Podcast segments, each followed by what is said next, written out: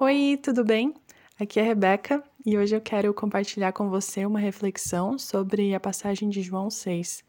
E essa é uma história bem conhecida da palavra, em que a gente tem uma das primeiras multiplicações dos pães de Jesus.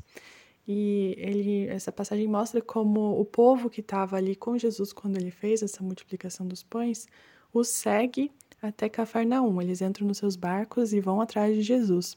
E eu quero focar nesse diálogo de Jesus com a multidão e com os discípulos também.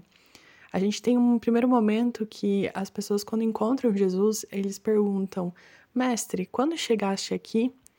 E Jesus logo em seguida responde: Ele diz, é, Vocês estão me procurando não porque viram os milagres e creram, mas porque vocês ficaram satisfeitos com a comida e por isso vieram atrás de mim. É interessante ver como Jesus já sabia, é claro, as intenções daquelas pessoas e ele responde da forma apropriada a isso. Logo em seguida, as pessoas perguntam o que precisamos fazer para realizar as obras que Deus requer. E Jesus, de novo, sabendo das intenções dessas pessoas, responde com a verdade. Ele diz que a obra de Deus é esta: crer naquele que ele enviou. Então, é crer de novo, não viver para fazer coisas por ele. E em seguida, a multidão também pergunta: Que sinal milagroso, que milagres você mostrará para que vejamos e creiamos em ti? E Jesus responde, em seguida, ele diz: Eu sou o pão da vida. Ou seja, ele, o que ele está dizendo é: vocês estão buscando coisas de mim, mas não estão me buscando, não estão buscando crer em mim, em quem eu sou.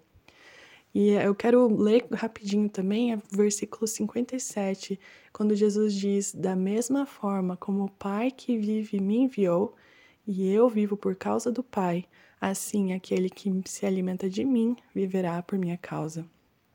Ou seja, Jesus fala sobre esse é, relacionamento que ele tem com Deus. Ele vive por causa de Deus Pai e Espírito Santo, na Trindade, esse relacionamento perfeito de amor que o nosso Deus tem. E é, Jesus diz também que é assim que aquele que se alimenta de mim é, viverá por minha causa.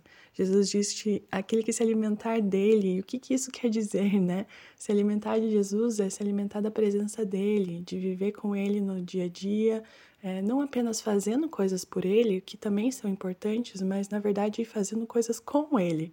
É viver a nossa rotina e o nosso dia a dia com ele, na presença dele, em amor por ele. E é dessa forma, essa pessoa que fizer isso vai viver por Jesus. Então, nós também teremos esse relacionamento de amor e obediência diário com Ele, assim como Jesus tem com Deus Pai, nós também teremos com Jesus e com o nosso Deus.